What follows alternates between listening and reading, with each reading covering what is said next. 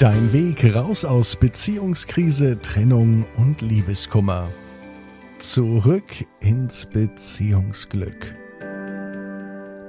Du hast unsere letzte Podcast-Folge gehört und weißt, wie es um das Thema Vertrauen und Fremdgehen steht.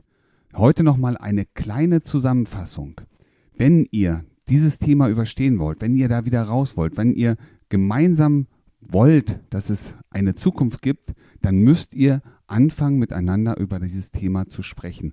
Und hier ist es ganz wichtig, und das ist mein wichtigster Tipp an dich an dieser Stelle, die Person von der Sache trennen.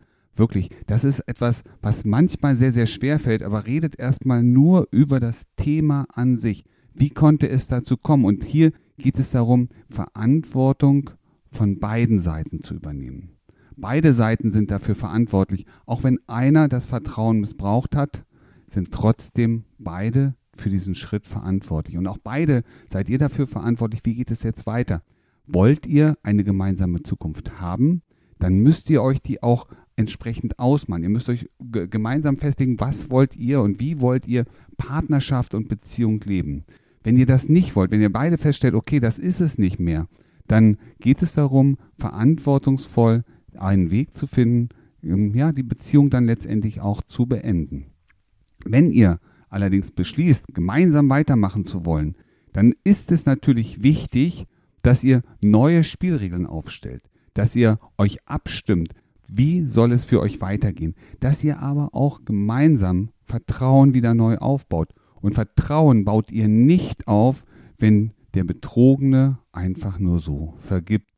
Vertrauen baut ihr auf, wenn ihr miteinander redet, wenn ihr über eure Bedürfnisse redet, die erfüllten und die weniger erfüllten. Dann habt ihr eine Zukunft und eine Chance. Und dann könnt ihr auch einander vergeben.